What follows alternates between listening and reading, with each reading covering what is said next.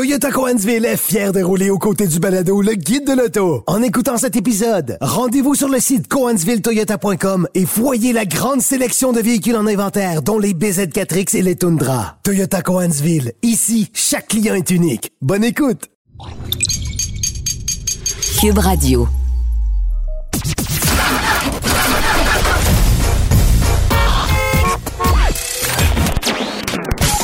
Vous l'avez vu?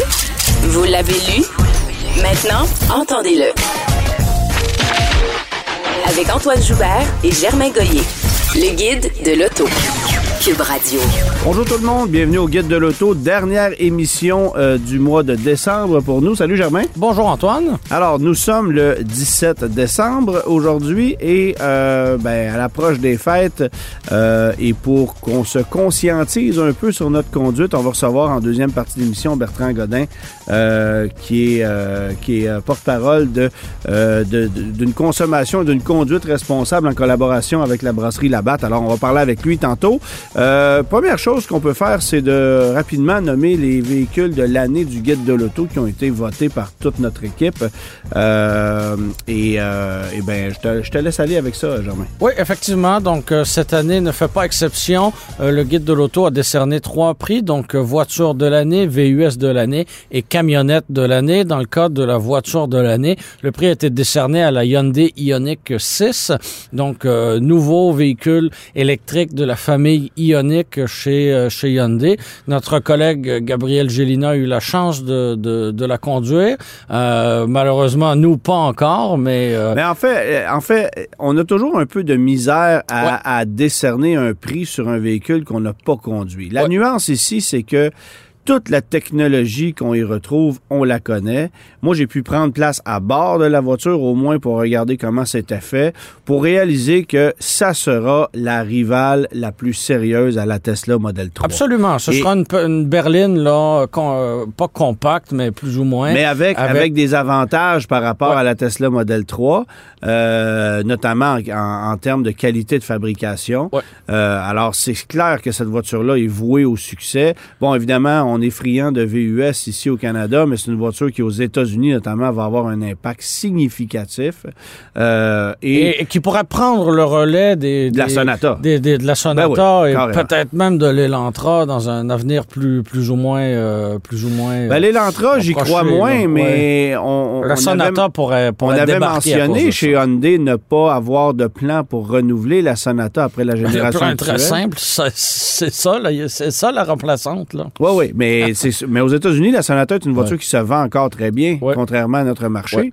Mais, euh, mais bref, euh, on a nommé cette voiture-là parce qu'elle exploite l'ensemble des éléments de la, de la Ioniq 5 Ouais. euh, et parce que cette voiture-là est- est- est- est- répond tout simplement aux besoins des acheteurs nord-américains de très, très, très belle façon. Dans Même les pour- finalistes, on avait la petite mention, là, on avait la Toyota GR Corolla et la Toyota Prius.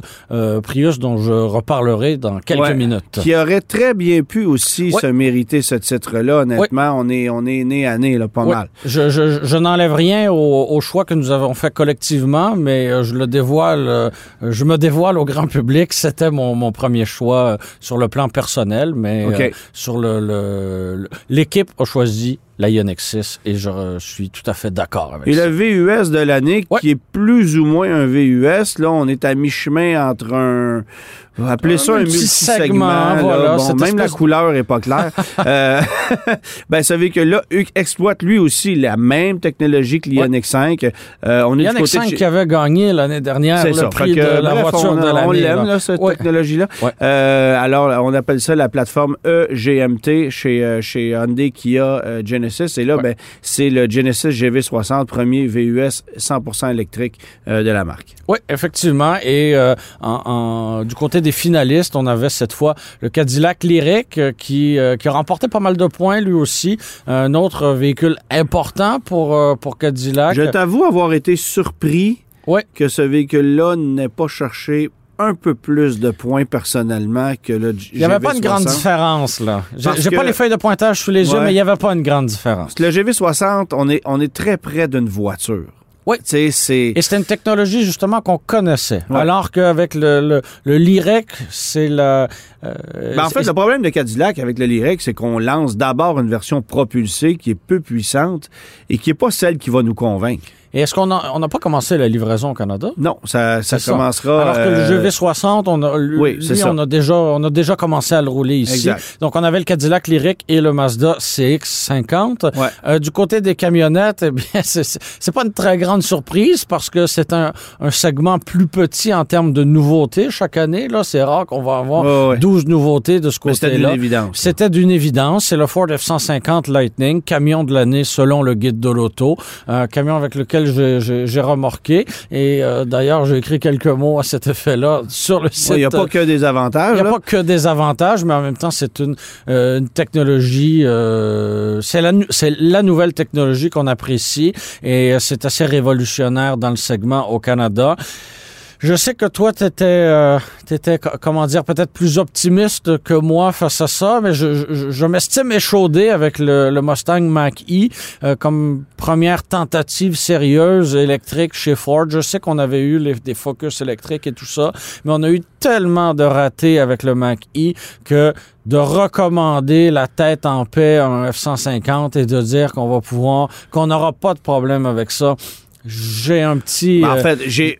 j'ai Moi, une j'ai vu... réticence. Cela dit, Ouais. de, de, de, de nommer un véhicule de l'année, je pense que le facteur fiabilité est, est- est écarté parce que justement, c'est des véhicules qui sont neufs, des technologies nouvelles et, euh, Ben, en fait, et on, on, on peut pas, on peut pas, on n'a pas de boule de cristal sous les yeux. là. Chaque, chaque chroniqueur automobile a, a- a- a sa façon de voir euh, ce qu'est un véhicule de l'année. Moi, personnellement, un véhicule de l'année ne signifie pas que c'est celui que vous devez acheter. Non, voilà. On n'est absolument pas là en ce qui me concerne.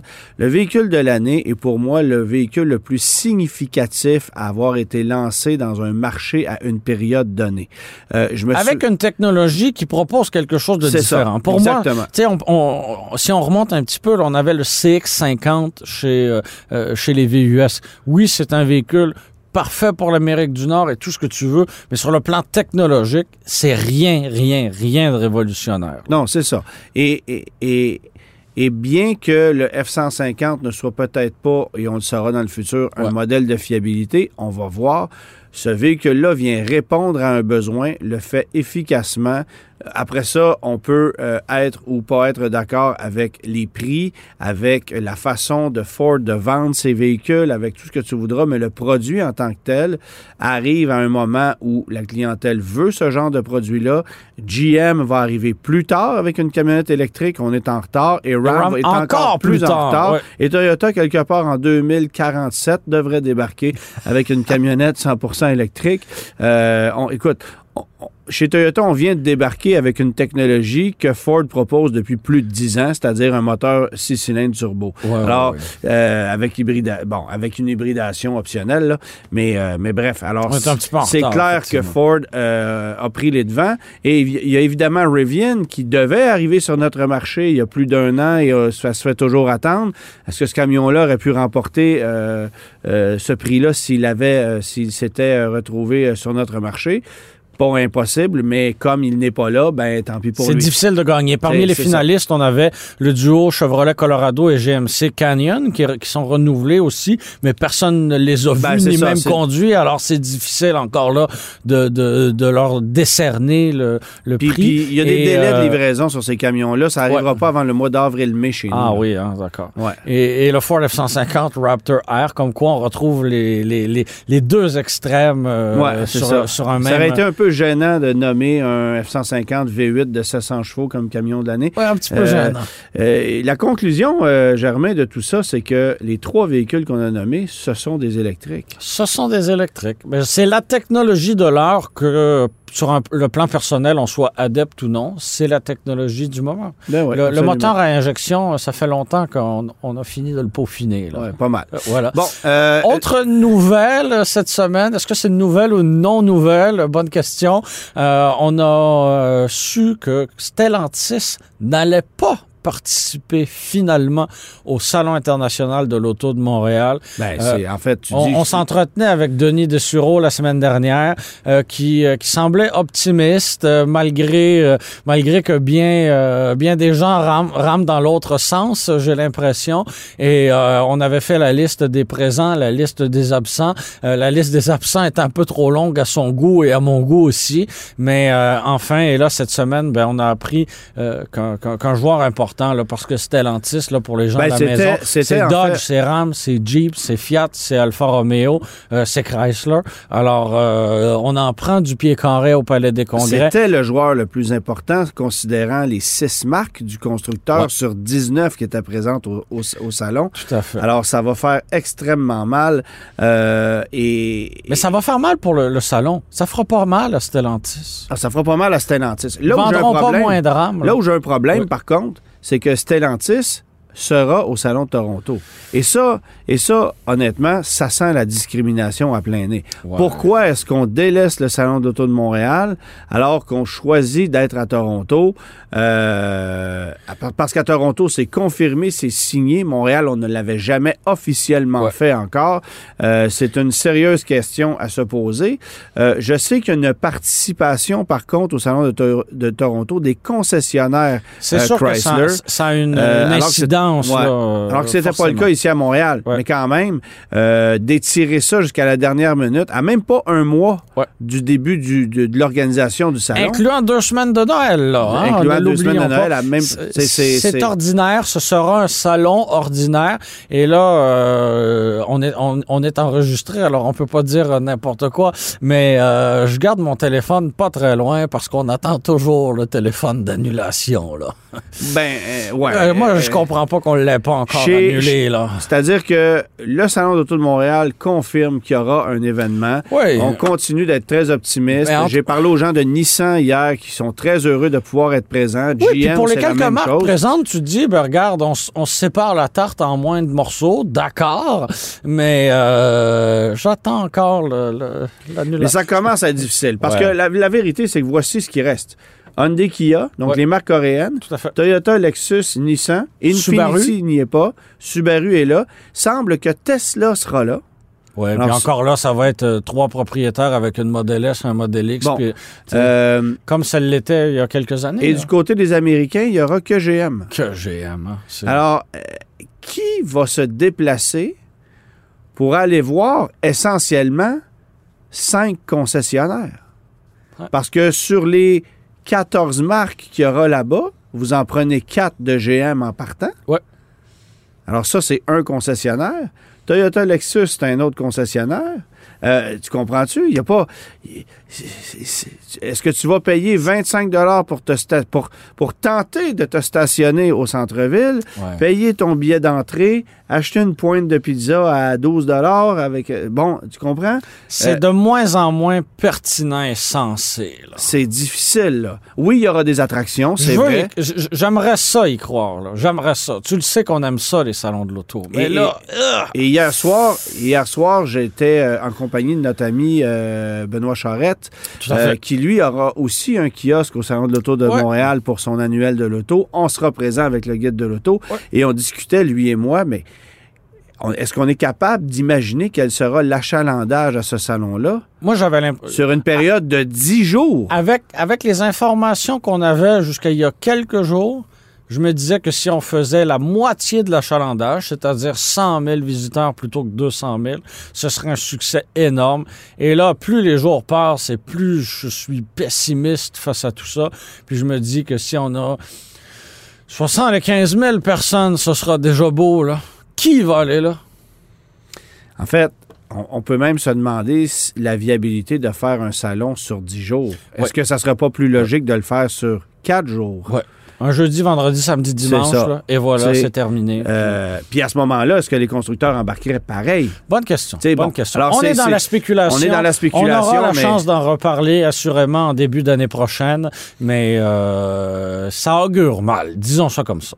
Et un petit mot aussi pour mentionner que, euh, bon, Stellantis a abandonné le Salon de l'Auto de Montréal, mais il y a 1 400 000 RAM qui pourraient abandonner leurs marchandises si le haillon se baissait parce qu'il y a un rappel massif sur 1 400 000 unités des RAM d'été, donc nouvelle génération. Euh, les haillons qui peuvent euh, baisser euh, pendant que le véhicule est en, est en route. Alors, gros rappel massif de ce côté-là.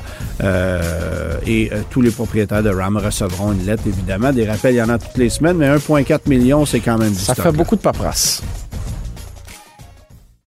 Derrière les plus grands athlètes se cache une réalité qu'on n'imagine pas vraiment, la pauvreté. Le journal a été à la rencontre de plusieurs sportifs québécois de haut niveau qui nous racontent leurs défis pour boucler leur fin de mois tout en essayant d'aller au bout de leurs rêves. Certains doivent travailler dans un bar ou encore dans un restaurant comme cuisinier, alors que d'autres doivent se nourrir au dépanneur. Nos héros du sport sont loin d'avoir une vie facile. Aussi, ne manquez pas la deuxième édition de notre cahier sur les secrets archéologiques méconnus du Québec, à lire samedi dans le Journal de Montréal et le Journal de Québec, aussi offert dans l'application.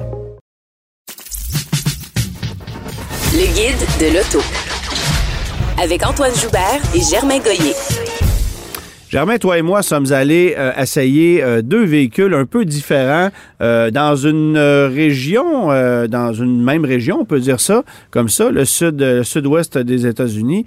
deux véhicules dotés de la technologie hybride. Oui, exactement, mais pas pour la même vocation. Non, effectivement. et, et, le tien avait l'avantage d'avoir les quatre roues motrices, qui n'était pas le cas du mien. bon, tu es allé essayer un véhicule d'importance pour le constructeur Toyota. On le mentionnait un peu plus tôt, la Prius 2023. Dans sa version régulière, non pas dans sa version Prime, celle-là arrivera sur le marché dans cinq ou six mois, mais la nouvelle Prius, elle, va débarquer d'ici quelques semaines chez les concessionnaires.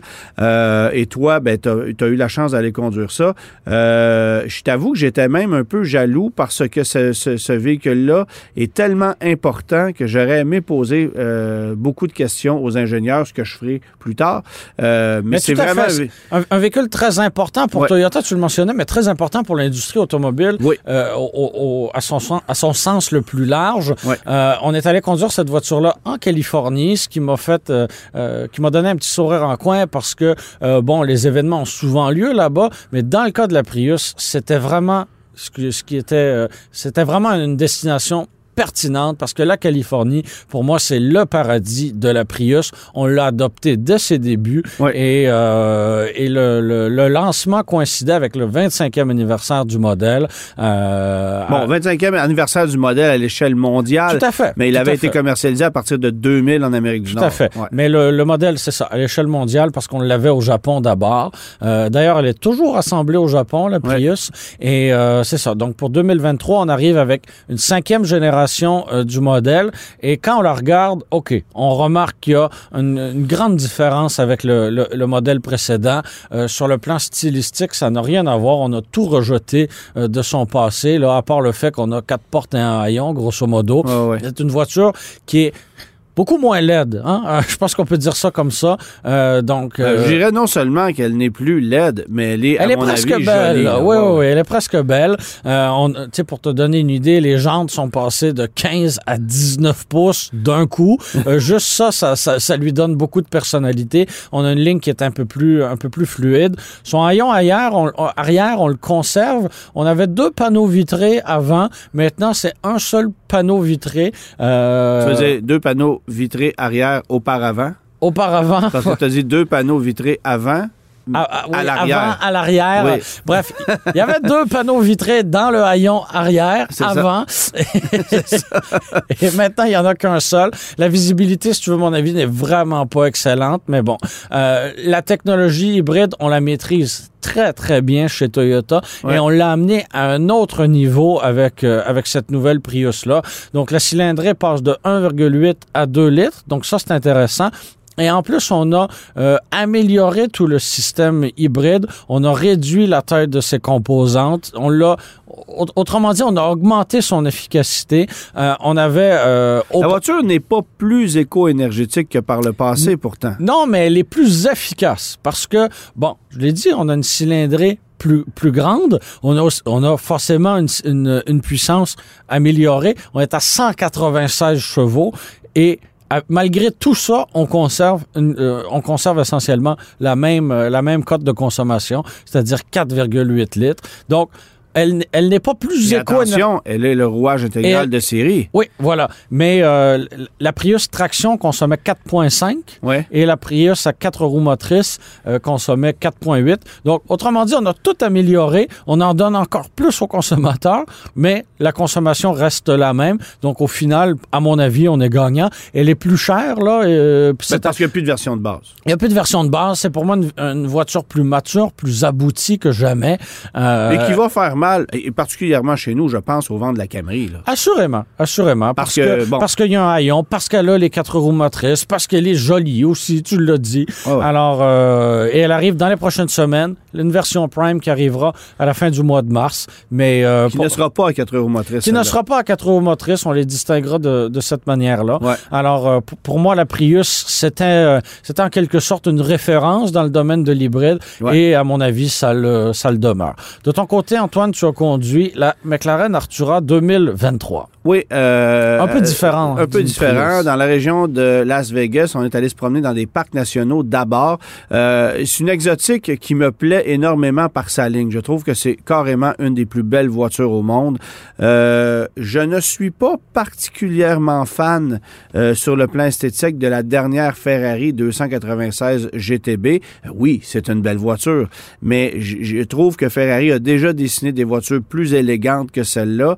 Mais chez McLaren, on s'est vraiment surpassé avec la nouvelle Artura au niveau des lignes. C'est plus fluide, ça va bien vieillir. On garde la carte euh, visuelle de McLaren. Il faut comprendre une chose, c'est que on a mis tout- toutes nos billes dans cette voiture-là.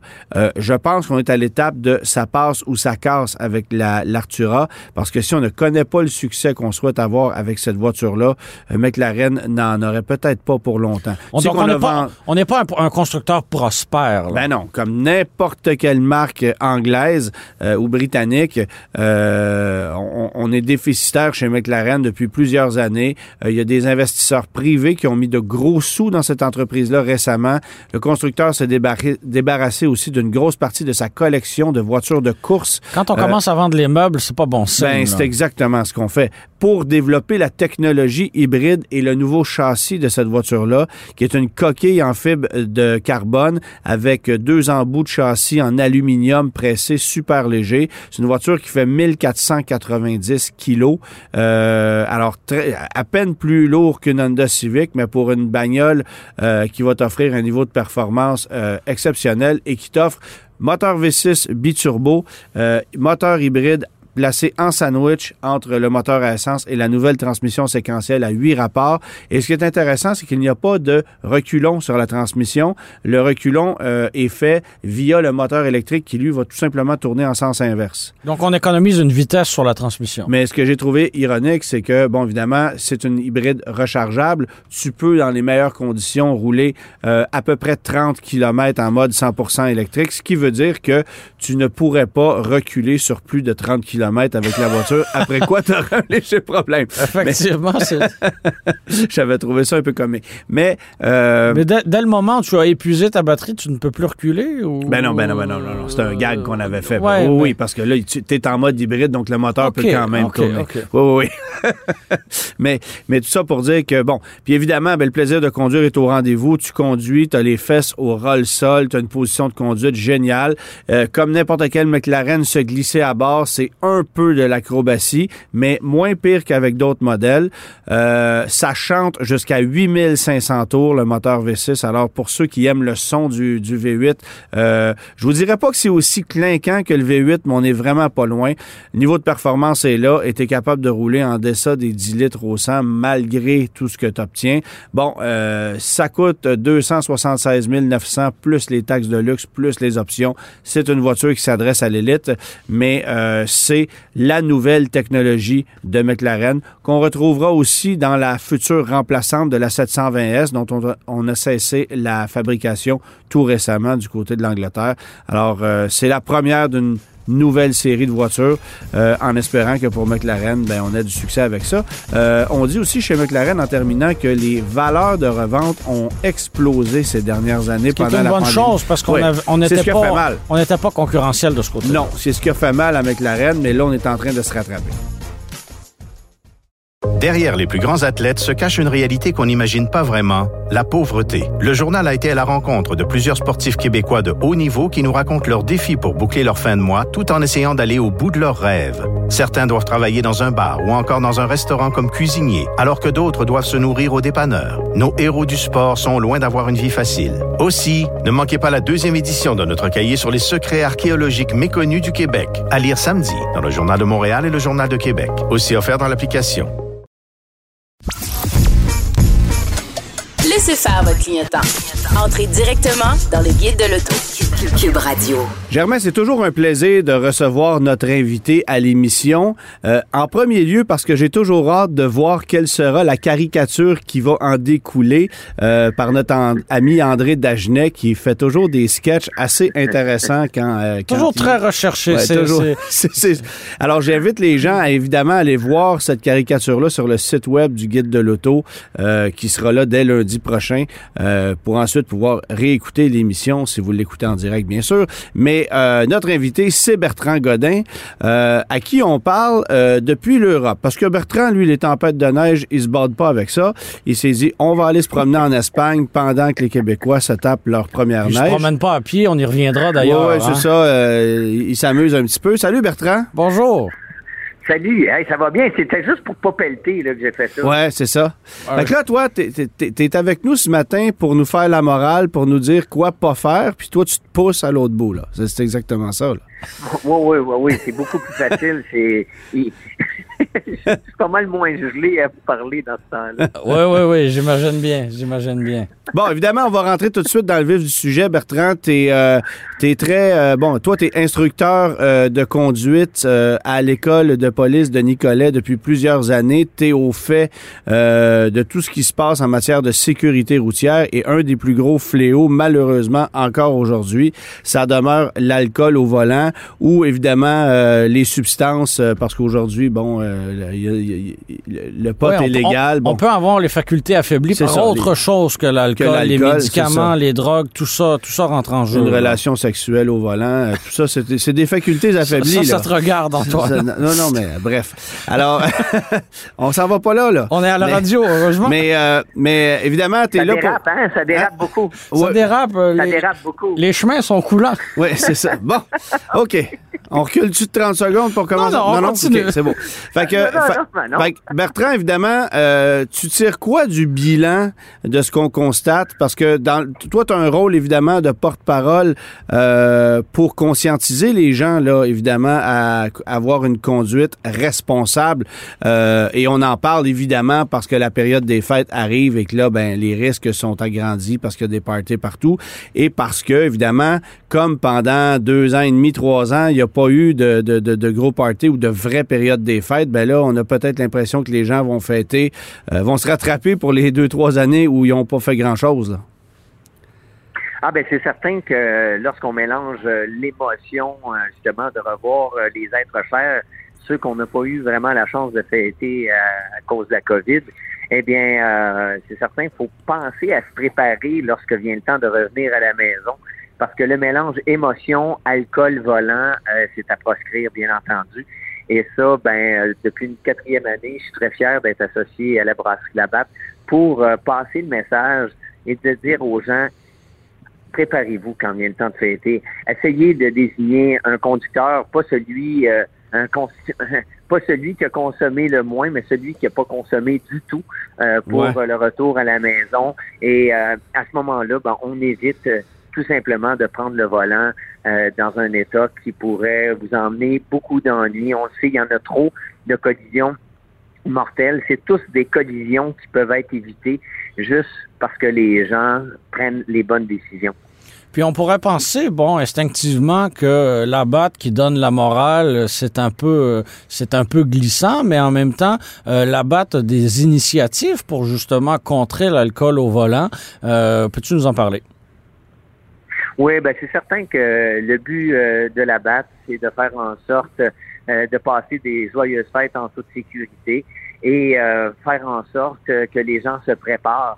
Vous savez, c'est, ces genres de situations-là, on n'en veut pas et, et, le message, malgré le fait que oui, on en parle à chaque, à chaque année, il faut continuer de taper sur le clou.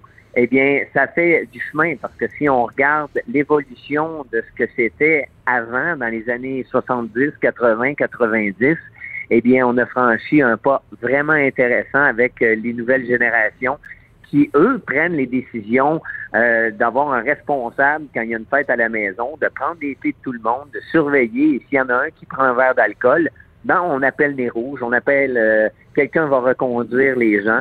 Et, et c'est comme ça qu'on a réussi à améliorer le bilan. Donc, tu constates une amélioration dans le comportement des plus jeunes automobilistes par rapport aux, plus vieilles générations. C'est ce que je comprends.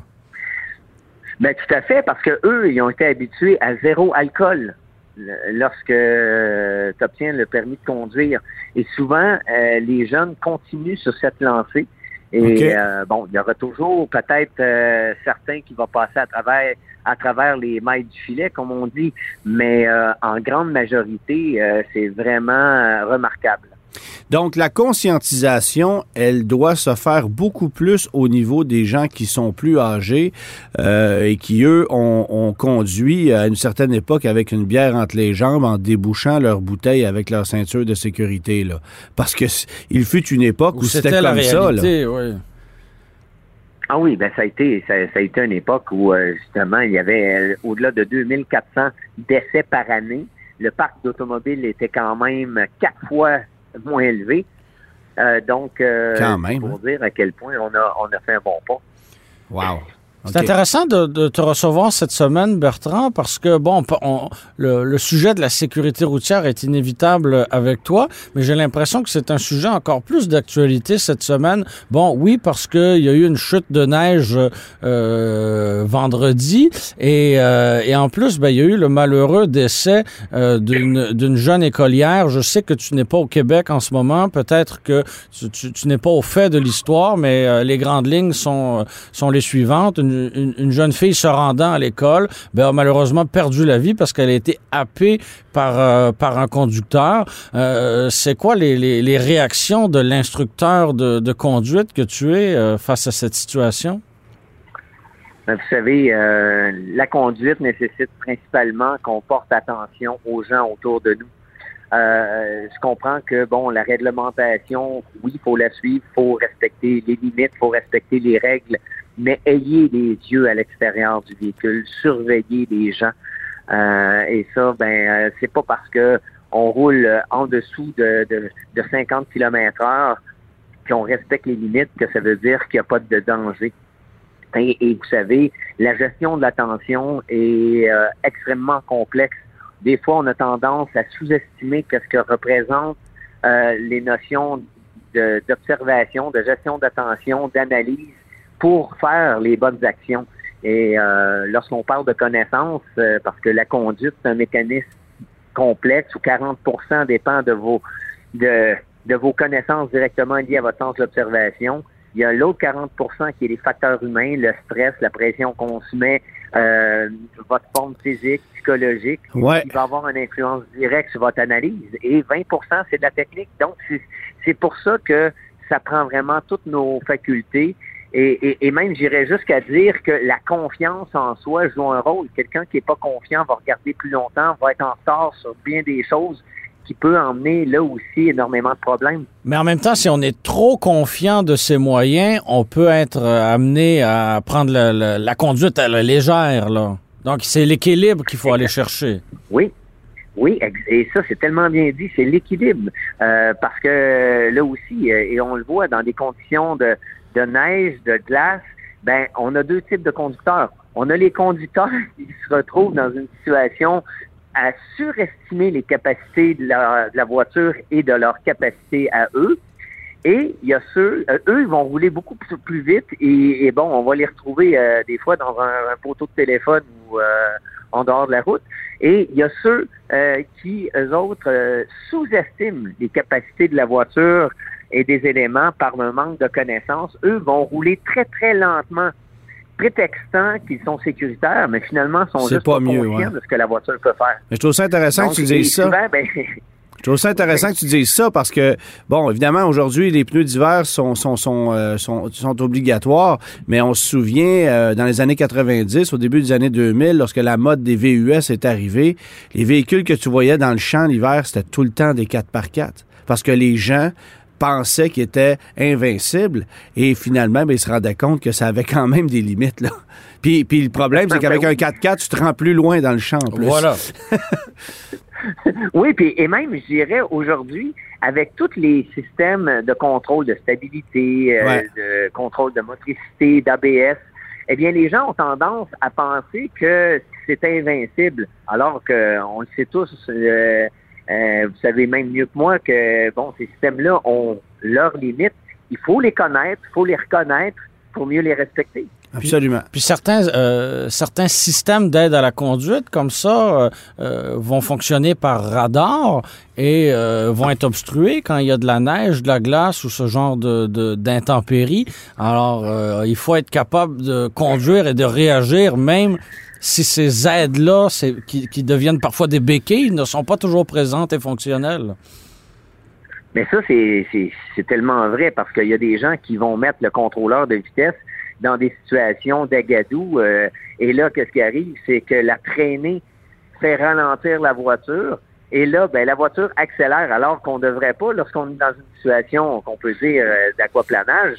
Euh, et, et là, ben, ça emmène des pertes de contrôle. Et si on, on lit les instructions, euh, et ça, je doute que tous les propriétaires de voitures prennent le temps d'avoir euh, comme livre de chevet leur manuel d'instruction, eh bien, se font surprendre par ce genre de situation. Je, je veux revenir sur un point que tu as mentionné un peu plus tôt, Bertrand. Je trouve ça intéressant. Tu dis que 40% de la conduite automobile, c'est le facteur humain, incluant le stress, le sentiment que tu as, euh, ta bonne humeur, euh, ton état d'âme. Je trouve ça intéressant que tu dises ça parce que, euh, évidemment, bon, il y a eu, euh, on a entendu toutes sortes de choses cette semaine à la radio suite à l'accident de la petite Maria qui s'est fait frapper euh, euh, tout, sur la rue Partenay. Euh, et euh, évidemment, un des, un des facteurs qui a été nommé, et j'ai pas le choix d'être d'accord avec ça, c'est qu'on met beaucoup de stress sur l'automobiliste qui entre en ville par la quantité de chantiers, de règlements, de zones de construction qui changent quotidiennement, par le fait que les, les, les, les conducteurs automobiles doivent euh, se rediriger en utilisant des, des systèmes comme Waze, comme Google Maps, euh, qui les amènent dans des quartiers résidentiels et qui créent, bon, évidemment, tout ça, ça crée du retard, ça crée de la pression sur l'automobiliste. Donc, il y a un sentiment négatif de l'automobiliste moyen qui entre en ville par la mauvaise gestion des chantiers et euh, de la configuration des rues. Est-ce que ça, tu considères que c'est un problème sur lequel il faut se pencher davantage? Ben, tout à fait. Il faut que tout ça soit très clair, net et précis, parce qu'imaginez l'inconfort lorsqu'on arrive. euh, on, est habitué d'aller à Montréal, en tout cas, euh, je suis habitué d'aller à Montréal, et quand quand j'y vais, j'ai toujours un stress de me dire bon, ok, quelle euh, quelle sortie va être bloquée euh, Est-ce que je vais me rendre à l'heure ou euh, euh, c'est- des, des- éléments qui amènent du stress. Bon, maintenant, il faut il y a des trucs pour pouvoir dégager du stress, de partir plus à l'avance, d'essayer de prévoir et de se dire, ben, si je me trompe de chemin, c'est pas catastrophique. Il y aura toujours une rue un peu plus loin qu'on pourra tourner. Mais il y a des gens qui se mettent une telle pression et combien de fois qu'on l'a vu, même, on a vu des choses incroyables, des gens reculés sur l'autoroute parce qu'ils avaient manqué leur sortie. Ouais. Euh, donc, on voit des choses que tu te dis, ben, voyons donc. tu dis ça, Euh, tu dis ça et j'ai vu ça ce matin. Un gros Mercedes GLS flambant neuf avec des enfants à l'intérieur. La mère avait manqué sa sortie sur l'autoroute 640. Puis elle s'est mise sur le coin de la sortie, puis elle attendait que l'autoroute se dégage pour reculer et prendre la sortie. Oui, mais elle faisait attention. Tu sais, Ouais, c'est ça. c'est, tu sais, c'est, comment? C'est Ben complètement, elle faisait impru- attention. c'est La- complètement La prochaine imprudent. sortie est un kilomètre plus loin. là. C'est un comportement très dangereux. Très, très dangereux. Surtout sachant que les routes sont glissantes. Tu sais, c'est. c'est- Ouais, c'est dangereux. J'ai pas d'autres mots. Euh, bon, évidemment, euh, Bertrand, tu es aussi, euh, t'es aussi euh, impliqué avec euh, Opération Nez Rouge. Euh, Est-ce que euh, tu penses qu'on va avoir beaucoup de travail chez Nez Rouge cette année? Parce que, bon, évidemment, les, les dernières années, euh, ça, ben, si je ne m'abuse, le service n'a même pas été offert à une certaine époque. Ben, écoutez, c'est certain, en plus, avec euh, la brasserie Labatte qui est impliquée pour une quatorzième année avec euh, l'opération Nez Rouge, qui, est- qui est rendue une institution, hein, qui euh, c'est- dans notre culture maintenant et c'est génial Ouais. parce qu'à l'époque, effectivement, les gens étaient gênés de prendre Nez Rouge. Aujourd'hui, on en est très fiers d'avoir ce service Ouais. qui a permis d'éviter que les gens prennent le volant en état euh, en état d'ébriété. Et, et ça, ben c'est un des moyens qu'il faut absolument prévoir, d'avoir le numéro en poche pour pouvoir euh, prévenir les bonnes personnes au moment opportun. Est-ce que tu crois que ce serait pertinent d'avoir un service comme Nez Rouge qui serait offert à l'année? On sait que ça existe, mais ça demeure assez, euh, assez marginal, j'ai envie de dire, et c'est pas nécessairement connu du grand public comme peut l'être Nez Rouge. Oui, ben c'est certain que Nez Rouge œuvre seulement dans le temps des fêtes. Et euh, effectivement, ben aujourd'hui, ben ça a amené aussi la chance de pouvoir comprendre qu'on peut appeler un taxi, qu'on peut appeler Uber, qu'on peut appeler euh, d'autres services de raccompagnement qui, eux, fonctionnent à l'année longue. Ouais, bon, mais c'est en- encore une fois, c'est c'est- c'est malheureusement pas assez. Parce que est-ce qu'il y a un équivalent à nez rouge, par exemple, au Canada anglais, ailleurs euh, au pays, aux États-Unis? À ma connaissance, euh, non. Euh, j'ai pas, euh, j'ai pas effectué de recherche là-dessus. Bon, euh, je veux qu'on parle rapidement de, de- conduite hivernale avant d'arriver avec notre dernier sujet, Bertrand, parce que c'est la première neige, on le voit. La majorité des gens ont déjà leurs pneus d'hiver, oui, mais on a l'impression qu'ils les ont pas. Euh, euh, qu'est- Qu'est-ce qui se passe dans le comportement humain d'un automobiliste moyen qui a on, a, on a tous l'impression là que les automobilistes découvrent la neige pour la Ils n'ont première jamais fois. conduit dans la neige. Il y a là, quelque alors- chose de spécial là-dedans. Alors qu'il y a quoi, huit mois, euh, on conduisait dans la neige, là? C'est ça. Fait que, ben oui, mais, mais, mais qu'est-ce qui, qu'est-ce qui explique ça selon toi? Ben, la perte de conscience euh, de ce que représente la conduite hivernale. Euh, on le voit à chaque première neige. euh, les gens euh, ne savent plus euh, porter une attention à, à découvrir où peut être l'adhérence sur la chaussée. Il y a une variation d'adhérence tellement euh, incroyable lorsqu'on évolue sur Ouais. les routes euh, au Québec. Euh, un tronçon peut être euh, carrément euh, sur l'asphalte, se retrouver sur la neige parce qu'il a. Euh, avoir de la glace d'un côté, de l'adhérence de l'autre. Quand tu freines, la voiture va pivoter d'un côté et du moment où tu connais comment la voiture va réagir, ben là, à ce moment-là, tu, l'anticipes. Comme n'importe quoi, l'anticipation vous permet d'être tout en douceur, d'être plus calme et d'avoir le contrôle sur tous ces éléments-là. Mais euh, c'est un exercice en soi et ça, euh, euh, les gens, souvent, ils pensent que la voiture va réagir à cause qu'ils ont des bons pneus d'hiver, euh, comme au mois d'août quand c'est complètement sec, alors c'est complètement le contraire. Fait que tu dirais aux gens, euh, euh, distancez-vous davantage, puis essayez de comprendre euh, comment la voiture réagit au niveau de l'adhérence par rapport à d'autres situations quand on est au sec. Parce que même le froid, lorsqu'on est sur le sec, même le froid affecte l'adhérence de façon considérable. Ah ben complètement. Et ça, bon, vous savez, la conduite, c'est de la vision. Donc, euh, notre voiture. Deux, avoir de la distance amplement. Comme ça, ben, s'il arrive quelque chose, vous avez une marge de sécurité.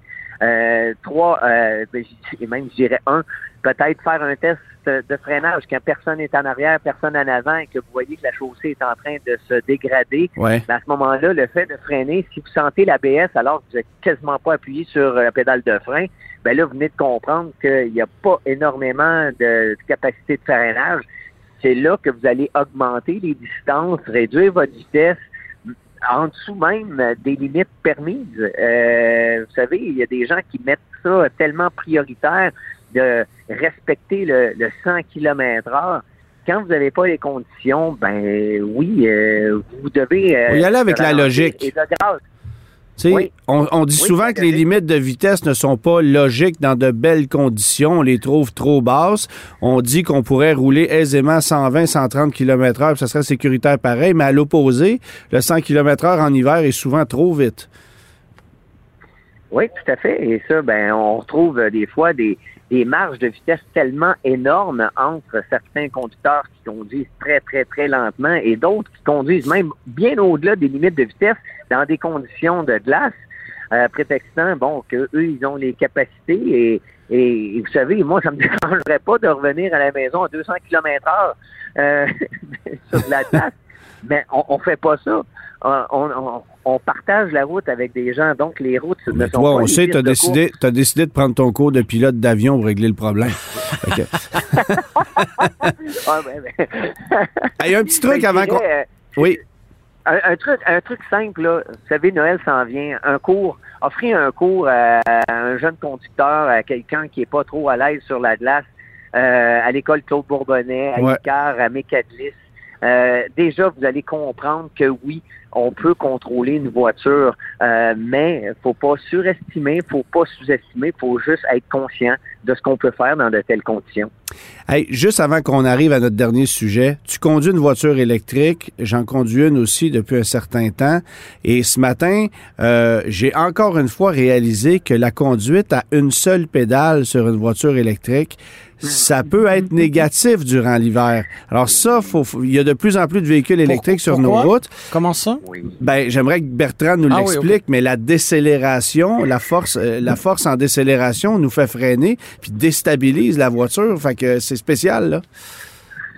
Oui, ben il y a, il y a un couple, comme si vous aviez rétrogradé euh, d'une vitesse en trop lorsque justement vous relâchez la pédale euh, d'accélérateur euh, avec une voiture électrique à pédale unique, Ouais. Ce qui fait en sorte euh, que s'il n'y a pas l'adhérence, euh, ça peut vous emmener dans des situations vraiment problématiques. C'est pourquoi que moi personnellement, euh, quand je conduis ma voiture électrique, ben, je le, je le- je le- j'enlève ce, ce mode Cette fonction-là. unique pour avoir un meilleur contrôle. Pour avoir un meilleur contrôle. Ça, Ben, durant l'hiver ou quand savez, il pleut, en tout cas, là. Ouais. Oui, et, ça, ben, euh, il faut qu'on puisse adapter notre conduite aux différentes technologies qu'on possède. Et il y en a tellement euh, une multitude aujourd'hui. Euh, c'est pourquoi que connaître sa voiture, et quand je parlais d'aller suivre un cours, ben, vous pouvez le faire avec votre propre véhicule et à ce moment-là, vous allez découvrir ses forces et ses faiblesses. Bon, toi, tu as eu euh, la chance, Bertrand, de découvrir les forces et les faiblesses d'une voiture électrique un peu plus particulière ces derniers jours. On rappelle aux gens que tu es euh, présentement du côté de l'Espagne. Euh, Qu'est-ce qui s'est passé là-bas, Bertrand? Ben, j'ai la chance avec Charles-Antoine Sinotte euh, de présenter euh, les courses de Formule E, Ouais. c'est-à-dire de Formule électrique. Et puis, euh, ben, c'est le début de la saison des essais libres avant le 14 janvier où le début de saison sera lancé euh, au Mexique. Et puis, ben, tout le monde était fébrile parce qu'on présente la nouvelle génération, vous savez, euh, la Formule E qui amène une nouvelle technologie à tous les quatre ans. Et là, ben, la troisième génération, elle est vraiment superbe, une voiture qui détonne au niveau euh, esthétique et au niveau de sa technologie, avec un groupe propulseur qui disent en avant, mais malgré tout, la voiture n'est pas quatre roues motrices. C'est un système de récupération d'énergie, si bien que 40% d'énergie va pouvoir être récupérée euh, durant les durant l'épreuve, ce qui Wow. est quand même colossal. Et euh, ben c'est ça, j'ai eu la chance euh, de pouvoir sentir ces vibrations de ce petit laboratoire sur roue. Bon, c'est ça, là. Ce qui est arrivé, c'est que tu as pu t'installer au volant de cette voiture-là. On va découvrir euh, quelque part en janvier sur TVA Sport toutes tes impressions de conduite euh, de la Formule E que tu as pu euh, conduire. J'en suis persuadé que tu as, te connaissant, je suis persuadé que tu as réalisé un rêve en conduisant cette voiture-là. Qu'est-ce que tu peux nous dire sur le plan technique? Est-ce que, est-ce que d'abord, c'est une technologie qui provient toujours de chez Lucid Motors? Ben écoutez, c'est Spark qui a fait le développement euh, technologique de la voiture. Euh, on a euh, cette année, on a plus de 10 de frein sur l'arrière. C'est un freinage électronique. Euh, par, par contre, on a gardé euh, le système hydraulique avec des disques à l'avant. Euh, ce qui fait en sorte que c'est- complètement nouveau? Et avec les nouveaux pneus Hankook, euh, ben, euh, pour chauffer les pneus, ça sera une adaptation pour toutes les équipes. Car avant, juste la chaleur des disques permettait de se dissiper sur la jante qui emmenait de la chaleur aux pneus. Mais en n'ayant plus de disques à l'arrière, ouais, on plus Donc, là aussi, on parlait d'adaptation de pilotage euh, avec aussi la traînée de, de récupération d'énergie avec le groupe propulseur en avant qui envoie la, la puissance à l'arrière, ben c'est colossal. Écoutez, ça va représenter quand même 470 chevaux, hein, cette voiture-là. Elle est plus courte, plus légère, euh, plus rapide. euh, le 0 100 en 2,5 secondes. Vraiment un bolide extraordinaire. Et c'est combien d'heures de recharge sur une borne euh, du circuit électrique, Bertrand? Ça, euh, ça, on n'a pas eu encore la chance. Là, Euh, on est actuellement, en- on va être en rencontre là, dans cinq minutes justement pour euh, pouvoir avoir plus de, de réponses à toutes nos questions. Les questions de Mais, l'électromobiliste euh, traditionnel. Est-ce que la batterie est thermorégulée? Euh, Est-ce quel qu'elle est éligible aux subventions? Ouais, c'est ça. On a-tu le 12 000 de subventions? C'est ça? Ouais, Mais la grande question-. La grande question, Bertrand, c'est qu'après avoir conduit cette voiture-là, après avoir été séduit par toute cette technologie-là, toi qui as les deux pieds dans la formule euh, électrique plus que jamais, vas-tu réussir à convaincre euh, Madame Plante de ramener la Formule 1 à Montréal? Ben, j'aimerais beaucoup. Euh, j'aimerais beaucoup parce qu'on est loin là, de la première génération, malgré que le fait que la course avait été euh, très, très spectaculaire en 2017. Ouais. Disons, sur le plan politique, ça n'avait pas été euh, vraiment un franc succès. Non. Donc, espérons qu'un jour, ça pourra revenir parce que elle est de plus en plus spectaculaire. Mais ça serait plus que jamais Mais ça serait plus que jamais logique d'amener une, une, une épreuve comme celle-là à Montréal dans un contexte où... Elle n'en veut pas d'auto. Non, non, soit non, électrique, que On- ce soit à tous- hydrogène, à gaz ou à cheval, elle n'en veut pas. La seule personne qui a le droit de se promener en voiture, c'est elle. Oui, avec son chauffeur, C'est ça. mieux. Mais, euh, Mais, mais, mais non- on pourra voir euh, peut-être euh, la voiture évoluer sur le circuit Gilles Villeneuve, ce qui serait, euh, ce Ben, ce qui serait génial. Puis comme le Québec est une plaque tournante en électrification, ben je me dis que c'est un endroit où justement ce, ce genre d'épreuve-là pourrait avoir lieu. Et si Bertrand est impliqué dedans et qui et qui plus est, si Bertrand est capable d'en conduire une pour nous impressionner à Montréal, puis de gagner un Grand Prix de Formule 1 ici, ah ben là, c'est encore mieux. Mais on, on faisons les choses par étapes. Alors, euh, ben, j'ai bien hâte de voir ce reportage-là qui sera sur TVA Sport. On n'a pas la date exacte, là, Ce mais sera en début d'année prochaine. c'est ça, bien avant ça? la course qui, qui débute le 14 ou 15 janvier, tu disais? Oui, exactement, le 14 janvier sur TVA Sport. Bon, alors euh, soyez euh, soyez à l'affût, vous allez pouvoir voir euh, euh, les impressions de Bertrand dans une voiture. Et la bonne nouvelle, c'est que comme c'est une voiture électrique, il va pouvoir vous donner ses impressions en conduisant et vous allez l'entendre. Parce Voilà. qu'avec une Formule 1, c'est un peu difficile quand même.